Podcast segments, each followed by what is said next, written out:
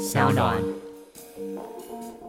动物基地去年我不是说哦发誓我要这样做了嘛？那那时候一切情况都很好，我觉得说我只要认真画书，我只要认真做商店，我相信没有问题。然后事实上我也借了一笔钱要来做这件事情。好，那疫情开始这样啪啪啪啪下去之后，客人变少了嘛？其实每天大家都一样，不是只有我，都是负数。Q B 要去卖他的一个房子来让我们盖基地，哎，他说他只有一个人没有关系，基地就算有办法盖起来。我们需要有收入才能够营运它。对，我们的理想是希望说到时候会有一半的课程是像一种养动物的通识课程，你来认养，你捐给我们水洗的费用或者是很低的费用。可是我们要请老师来告诉你说怎么养动物，怎么照顾。我们希望那是一个通识课程，这需要有一个经济力量在后面支持嘛。可是如果整个大环境没有这个经济力量，我就会想说。我这个理想，就也许不是在这个时候的一个，因为人没顾好，怎么顾动物，对不对？我就会一直想说，这个未来是什么？Hey, let's go！出发喽！阿猫阿狗逛大街。刚刚讲话的是瑾伦，李瑾伦。然后我今天呢，我们把麦克风搬到了台北市的永康街里头的什么都有的这个小商店，刚刚开幕的小商店。Hello，瑾伦好。Hi，秦生，大家好。可以不可以跟大家来讲你那个动物基地的想法，跟现在就真的要盖一个房子在高雄，对，然后 for 这些老狗老猫是不是？青生，你讲到的动物基地是在高雄博二艺术特区的，然后就是。呃，我把它叫做无尾香蕉动物基地。那、啊、现在有名字了？有有有，无尾香蕉动物基地。哈哈，无尾跟香蕉是两只猫，它们曾经非常的黏 T T。然后香蕉它已经因为是街上的猫嘛，所以香蕉已经不知道去哪里了。但是无尾还在我们的波波菊的箱子里面。那这个基地，呃，老狗老猫是一个重点，就是帮老狗老猫做安宁、安养或者照顾，这是一个重点。但其实这个动物基地最刚开始是希望能够作为一个结合收容所跟家庭之间的一个中间的这个区段。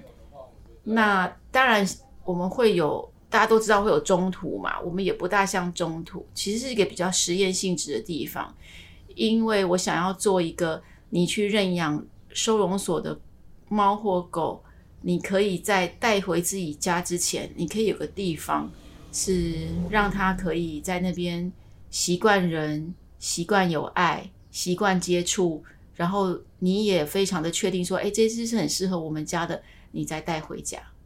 嗯，这样动物基地要做的是这件事情，就是让在市区的民众可以很容易到达去接触。跟认识猫或狗，然后去了解自己的需要，然后再很谨慎的认养。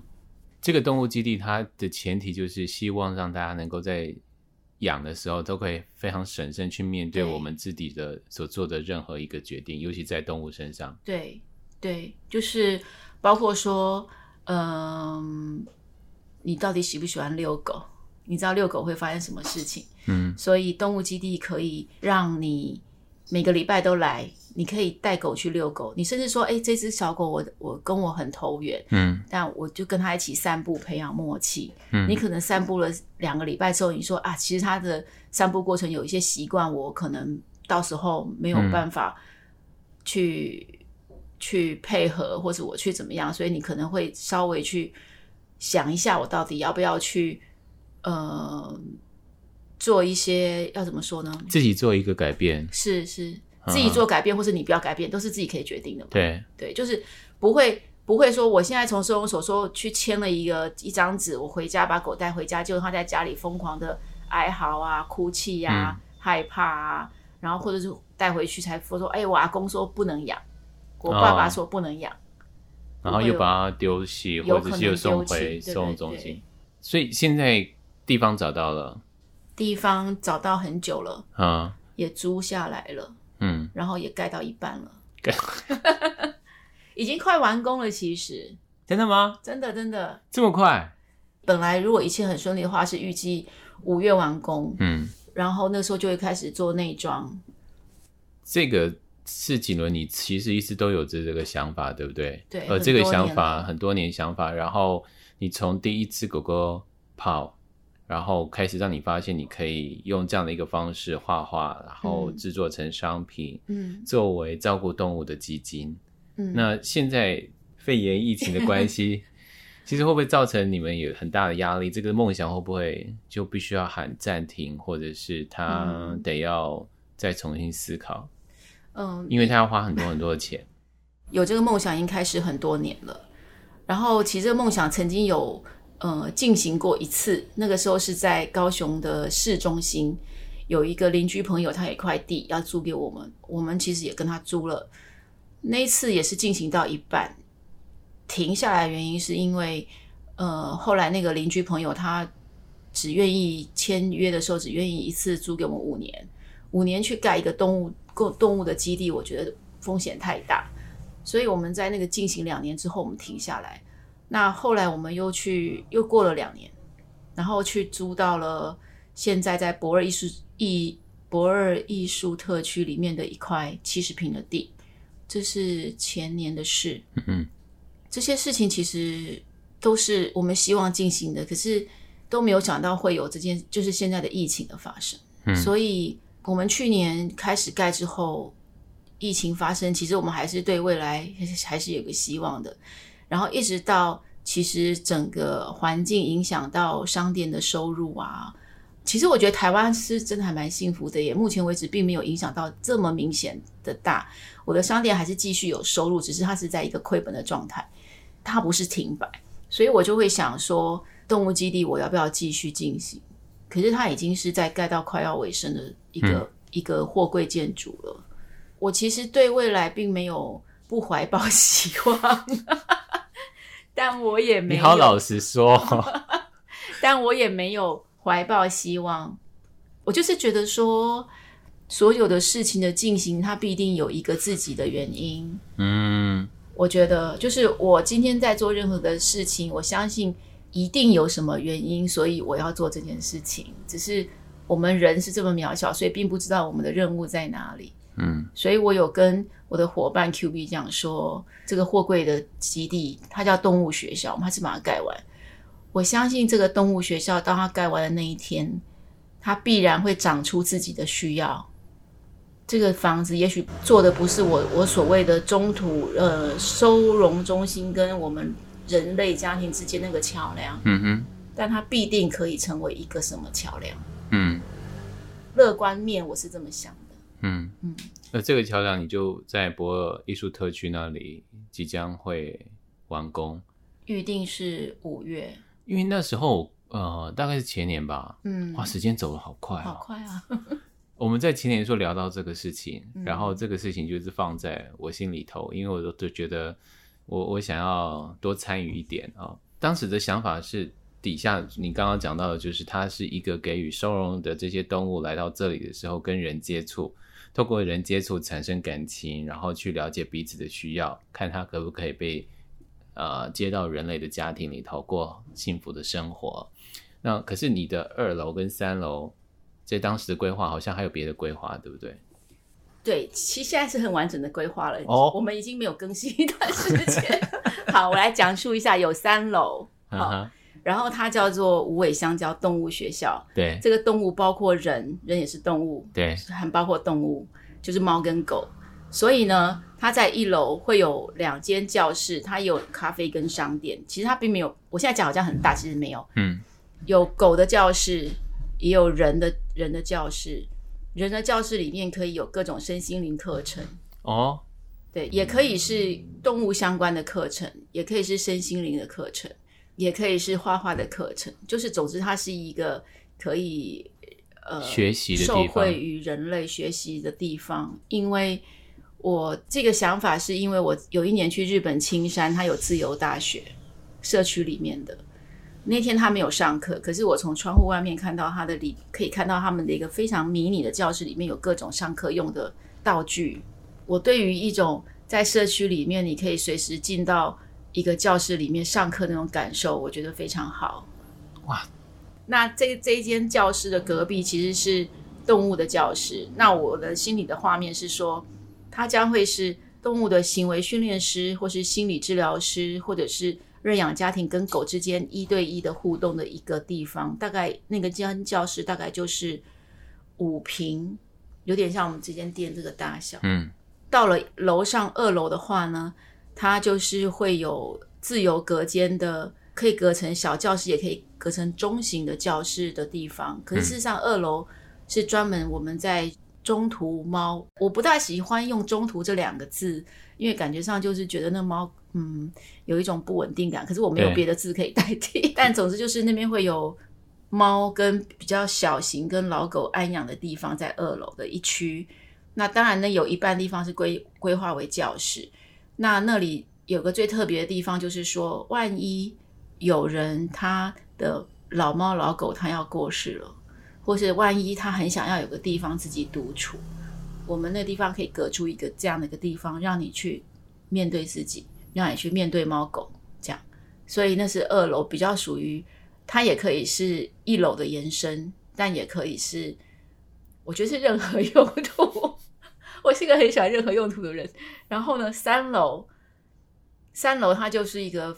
算是最大的教室了，它等于可它可能可以有三二二十几平，很大哎、欸，很大，它就等于整个基地的整个基地是七十平，可以盖五十平，嗯哼，所以三楼你就是有五十平，然后里面有一半作为呃我们自己的要用的仓储啦或者什么各种公用，嗯，另外一半就是完全是没有设限的一个、嗯、空间空间，然后那个空间我心里想象是它可以是一个。瑜伽教室，或是冥想课，或是什么？诶，这些老师们呢？其实我只有一一些备案，我其实都没有很足够的老师们出现。Uh -huh. 但是我不管是动物的老师，或是这种身心灵的老师，其实我有一些方向。但我就是想说，这个基地要先盖起来，然后我就会去招兵买马。招兵买马，心里有爱的人一起进来做这件事情。你讲到一起做这件事情，你希望大家如何一起来做到你的梦想？我想这不可能是一个人，你的作品不管是做什么样的贩售，他不可能去达成这件事情。嗯，你终究会希望大家一起来帮忙去达成这个事吗？对，呃，我们先讲动物的部分好了。好，人的部分我比较没那么熟。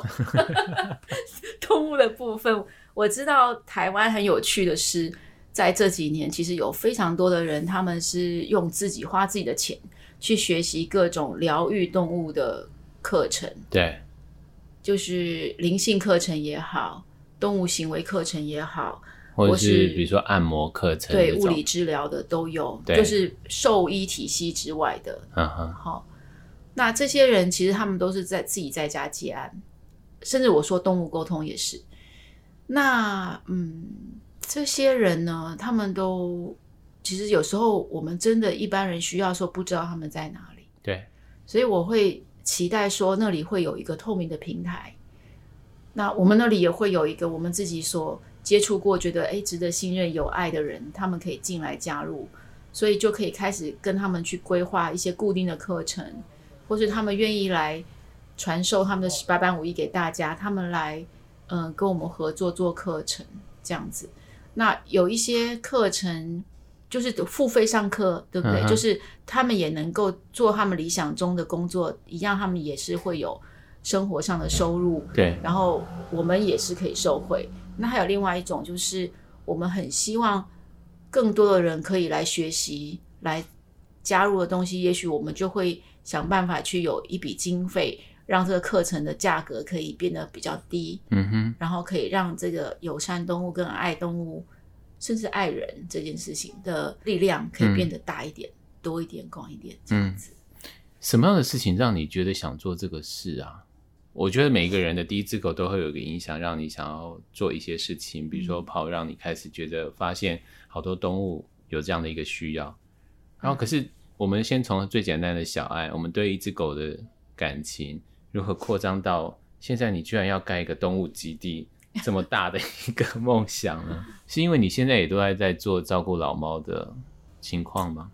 我也不知道哎、欸，就是当然从破开始到经历过动物医院生活的一段时间，嗯，跟后来做了动物协会，跟看到很多爱妈爱爸，或者是开始我会注意到一些动物团体，对那些天使们，对，那我可能心里就会有一些舍不得，那个舍不得我也很难形容，可是我就会就会想说，我想要去想一个，就是我觉得人不能只站在舍不得。或者是说，哎、欸，他好可怜。我其实不喜欢用“好可怜”三个字。我会心里想说，有什么方式是可以改变人的想法，然后我们一起度过。因为我也是当中一份子嘛，我可能也会遇到，忽然就是要跟我讲说，哎、欸，我路上捡到一只猫，你可不可以帮我们照顾？对于爱心的两难嘛。嗯，我照顾它，我需要人力、跟时间、跟金钱。你捡到它是你的爱心，可是我怎么样来拒绝你说？哎，我们现在人力跟金钱都不够，我没有办法替你接这只猫。他说我：“我我我是学生啊，我没有钱，我是什么？我不能怎么样。嗯”就是我觉得那个人生有好多 困难点哦，就是又想帮助人，又想当好人，然后又想要做什么，嗯、我就会一直在这里面去思索，怎么样是我自己也可以站得平衡，但我也可以做到一些可以让大家一起有力气的事情。嗯。嗯，所以你觉得动物基地就是希望让大家有力气一起做一些事情，嗯、至少是正面的。哈哈，对，就是你到动物基地，你不需要去，你不需要知道说今天那只狗因为捕兽夹三条腿断了有多么可怜，去捐款把它救活。可是救活之后怎么办？嗯，你知道吗？就是我会想说，我们要有一个。很有爱跟很正面的想法，说：“哎，我今天知道那边有一只狗，它断了三条腿。那我知道这接下来我们可以怎么做？可以就是我也不是真的很有完整的一个 SOP 在那里，可是我就是期待做这些事情，可以让我前面看到一条比较舒服的道路。嗯，就好像这次疫情啊，我每天都在看 IG，因为我我跟我欧洲的朋友只能用 IG 在联络。嗯。”那当然有家庭的，有有个体户没有结婚的，或是如何？嗯，还有很多童书的画家、作家，尤其是童书的作家这个部分，我感受到一个很深的，就是说他们在一个这么的诡异的状态之下，每个人都被封在家里。我发现有很多人，他们是非常有大爱，他们就是平常都不露脸的绘本作家，他们现在都露脸了，他们在 IG 上面。或在自己的脸书上面开始去阅读故事，oh. 教小朋友画图，让小孩子每天可以每天说哦，我每天下午五点钟我在这里哦，你来参加我的阅读。嗯，各个包括音乐人也是嘛，他们会在连线会做什么事情？那台湾相对的平安，可是我觉得台湾这种很愿意爱别人的，我要把它。用情操 两个字嘛，我不晓得用。用现在政府的做法就是台湾 care 或者是台湾 share，对，那这种想法。我觉得事实上我们很多人可能还没有那么的表现出来。我觉得没有。对，嗯。然后你看中国大陆，甚至会欢呼说：“哦，恭贺美国什么？”那真是太恐怖了。然后我就会觉得说，仇恨它究竟。可以带来多少毁灭的力量？嗯，那我相信台湾的有趣是在于，其实台湾的人是很暖的。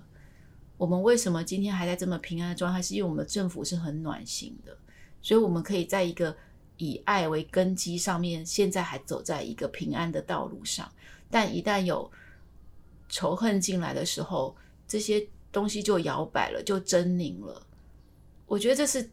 这是一个很大的事情，可是相对于动物基地，我觉得是一样的事情。就是我们在看待这些伤心难过的面相的时候，我们是用什么样的感受去看它？这个感受如果是用可怜，就不是你所希望的。不是，你希望的是用更大面的，我们用爱，或是用什么的那那种感受。对，更温暖的感受去面对。对，比如说那三，比如说我刚刚举的例子，三只腿都被捕兽夹弄断的狗，如果我们看到它的时候，我们第一时间，但我心里会觉得难受。可是我们不是在跟别人讲说，哦，它好可怜哦什么，而是第一时间我们可能会去面对那只狗说，你真的很棒诶，你这样还能够如何？你真的很棒，我是觉得这是一个正面的力量嘛，然后动物一定会接收到，嗯、我相信动物一定接收到。那你愿意对狗做出这样的一个一个一句话的时候，我相信你也愿意对人做出这样的话，你不会觉得路上哪一个人就是哦，他好可怜，因为他其实有时候不需要你可怜他，嗯，因为可怜也不能帮助事情。瑾伦，你点出一个问题耶，什么？就是的确路上的狗其实不太理会我们觉得它可怜这件事情，不会，反而会觉得是如果你需要我的话，我就出现。包括那些街猫，我有时候碰到那个亲人的街猫，我说你要不要过来？然后讲到这个事情，我可以跟跟你分享一件事情，嗯、就是有一天微雨的天气啊，我就碰到一只街猫，然后它就跟我喵喵喵，我就跟它喵喵喵，因为我很喜欢跟猫对话，嗯，然后我就说你肚子饿吗？那你要不要跟我回去？然后如果你要跟我回去，你就跟我一起走，这样，那我可以把我们家的猫屎给你吃。他就真的陪陪我回去哦。我说你等一下，可是。下楼的时候，我把饲料拿下来的时候，它就不见了。嗯，那时候我就在想说，他其实只是想要陪我走一段，然后他觉得我需要，而不是他需要。嗯，这件事让我觉得，那时候我就在想说，你怎么到跑那里去？我还拿着饲料，到时候我喵喵喵，你到底去哪里？你知道，对我来讲，就是我们其实不用太呃悲情的去看待动物的世界，可是我们其实可以用一个一同走过的。这样的心情，对，而动物基地你想要做的就是这样的一个想法。嗯，嗯，其实我没有去预设要怎么说呢？我只预设动物基地要怎么，我要怎么走这件，我从来没有前面我从来其实没有一个没有一个所谓的我对于动物基地有什么很清晰的路径，没有，就让他走。对，在我的能力之内，我让他走，我让他很正向的走，然后我希望那个是可以拉到。愿意跟我一起正向的角色走，但那绝对不是一个悲情的基地。嗯、对，他不是。对，他也不是一个，嗯，要收容太多狗，然后都关在笼子里面那种景象的地方，不是。嗯、但我不知道他的未来会走到哪里，嗯、我我没有预设。预计什么时候会开幕？现在碰到疫情，一切都无法。对，我目前会希望他五月盖完，因为他真的是到尾声。这么快？他现在已经已经到了铺里面的地板的面材，跟剩下装潢。我 我一直以为他还没有动工，你知道吗？他动工了，我已经因为我觉得，如果要让我赚到盖动物基地的钱，跟让我去募款或者什么才去做这件事情的话，我觉得太慢了。所以其实我去年我有借了一笔钱来让他就动工了。我觉得不能等，那个时候我觉得不能等。然后，嗯，但我没有想到遇到疫疫情。那总之，很高兴的是他动工了。然后我希望他五月完成，六月最，我希望他八月夏天就可以开始。所以，如果大家要支持你的梦想，欢迎大家来，什么都有，或者是到请到我各个商店消消费。你只要打李景伦，你就可以查到这些小商店。嗯。呃，谢谢大家愿意消费这样。那我们五月份、六月份的时候，等到好的时候，或是到秋天的时候，我们就去把麦克风搬到高雄去。好，好，希望是夏天，不是秋天。为什么是夏天？希望夏天他就开始做啦。哦，你要讲这些照顾小生命，然后你自己也在做绘本的故事书。嗯、现在还有一个最新的一个绘本，那个绘本叫做《宝宝喜欢吃》啊。宝宝不想睡。呃，对，这些东西都是其实有一个根基，就是你在照顾人，然后你在跟小朋友对话。嗯，呃，可不可以跟大家来分享一下你曾经到台东跟花莲跟小朋友对话这个事情？因为这个事情我从来没有跟你聊过。其实那时候去台东跟花莲讲故事是有人邀我去嘛，就是好像是一个故事协会还是什么？哎，说不定我觉得那也是一个让我觉得用一种另外的眼光看。因为小朋友不是只有城市里的小朋友，对对对对对对，山区有小朋友，可是以前我没有接触 过。我回去是有深刻的体验 然后我非常深刻的体验到的是，在山里面长大的孩子，他们的眼神非常清澈。我们所提供他的地方像是一个窗口往外看，可是我觉得大部分的人都是还是用可怜的眼光看他们，对不对？对，我觉得这很不公平。然后我不想要用眼可怜的眼光看他们，因为是就像是你说的，就是动物其实他们在生活在这个荒野当中，其实是快乐的。对，然后其实每一个小朋友都应该是快乐的。对，只是我们的角度怎么去看小朋友的生活。对，嗯，对，所以不是城市里面的小朋友的生活状态是一个标准，而是他们的生活状态也可以是个标准。我们应该用他们的视野来重新看这个世界是什么样子。但是那时候我经常在跟他们讲故事，或是我会得到的事情，比较那个时候会心里有一点难过的，只是说他们所。他们必须被制约在我们现在城市里面人的想法去做一种所谓标准上的事情。可是那个标准为什么需要是他们的标准？可是他们如果没有 follow 那个标准，他们以后无法打入这个社会，是不是？他们以后到外面去工作或者什么，就外面的世界是这样想的。对啊，所以我我无法想出结论，但是我再去。去接触他们的时候，我心里就会想说，什么样的状，什么样的方式可以让这些事情更平衡一点？政府的经费、学校的器材、那些硬体其实都不缺。老实说，他们缺少的是一种更多温暖的、平等的交流，不是从上看下、从负看平的交流，是平等的心心灵层面的交流。所以你觉得绘本是那种可以平等的交流的一种媒介或者是方法？嗯，不一定，不一定。因为我在画绘本的时候，我有深深的感，我有感受到一点，就是这个小孩子到底要穿什么衣服多华丽，他用什么配备，这些都关系到阅读的认同感。哦、对，这个好困难哦。哦，你这样讲就想到了我们花东有很多原住民的孩子，呃，他们所接受的社会啊，就是一般人的生活的社会。可是他不管是课本或者绘本，或者是电视上所说的，跟他的生活的周遭不一样的，所以当他们去进入到那个课程当中的时候，他们没办法理解，他们就没办法进入，他们就没办法有效的学习。所以如果他可以在一个是属于他的环境里头所涉猎的，比如说呃河流、山川所给予他们的东西，成为一个课本内容的时候。相信他们的学习能力就会变得更好，因为他们就会觉得有兴趣。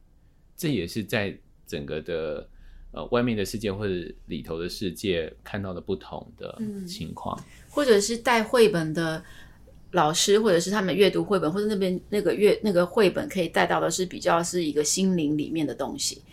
因为有我有发现有些小孩读绘本的时候，因为他们的环境里面没有他读绘本，他可能会产生一种羡慕啊。我也会嘛，我小时候看绘本，就是他，哎呀，里面的东西多么好，多么像我。我曾经参加过我班长的那个晚餐，去他家吃饭，满桌的菜，我一辈子记得。你知道那个羡慕的那个情绪就会一直在的。可是长大之后你，你你会慢慢理解那个羡慕情绪到底是什么。我我觉得他必须花一点时间，然后回头去看我们自己的需要到底是什么。说到羡慕这件事情啊，我就想说，很快的带到一种感觉，好，就是我小时候一直到我四十几岁，其实我都在羡慕着很多事情。我在跟人家讲这些事情，别人都非常惊讶。那我现在已经没有没有这种情绪了，很妙。就是而且是最近这几年开始，我不再去羡慕别人的一些小的点上一些点。你说人生过了四十而不惑，你进入到不惑的点。嘿，嗯，所以我现在其实，在。面对我很多的同年纪的朋友，嗯，我的年纪小，就是任何的人，我都会跟大家直接分享我的比较人生现实面的部分，就说：哎，你知道我有钱的忧虑，你知道我也有担心我的长相的忧虑，嗯，你知道我也有有觉得我自己什么样的地方不好，就是我希望大家看到我的不是我那个成功面，每个人都有成功面嘛，你分享成功面，我会想说分享成功面的意义。不知道是什么，但我愿意跟你分享我的失败面，因为你知道我们都有过这样的挫折、这样的部分，所以我们不会很孤单。那你也知道哦，我即我即使有这个这个部分，我还是我还是愿意相信什么，我还是有什么信念。这也是你店里头的那个一种氛围吧？是，应该是，对对，就像是在。什么都有，或者在你的店里头，永远都会看到爱到世界末日那一天。永远不在中途放手。像有人就会，我这几天在布店，有人就会进来。有一次早上很可爱，嗯，有一个客人进来，他经过，他就环绕这一周，他就说：“哎，这个矿石。”然后看到我的商品，他就问我，那时候我在店里面，嗯，他说：“这个店跟李小姐有关系吗？” 他为什么这样问？他是说因为这矿石很不像李小姐的东西，但商品是李小姐的东西。对，我说我就是李小姐，把他吓坏了。那那怎么办？你怎么回答他？我跟他解释，我说是他当然好奇为什么会有这些东西。我我觉得我的人跟我想要让你知道的就是说，嗯，我的世界里面不是没有成见，但是我尽量把我的成见抛开。我愿意开放我的心去接受任何的事情。那矿石，我两年前没有接触，但我现在开始接触了。我开始体会到它的一种非常可爱、美好跟有生命的那个部分，所以我愿意让你知道，我愿意分享。我不会觉得说这就是怪力乱神，或是这是一定是艺品店里的东西。我要分享的是我认为很有趣的那一部分。那你要问我说，哎，这哪一种矿石可以招财？可以可以？斩桃花什么，我讲不出来，我只能跟你说，哎，这些东西你看到，如果你觉得开心，那就那就好了。对，就像是我刚刚进来的时候看到那个黑曜石，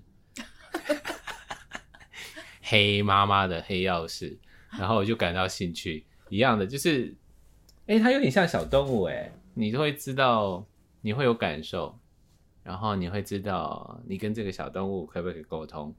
我看到任何的小动物，我第一件事情其实我会很专心的，我相信你也一样。我们就是我，我会很专心的蹲下来，或是感受它，然后会不是很用力的摸它，我会用手跟它隔一点距离去感受它。我也说不上来那种感觉是什么。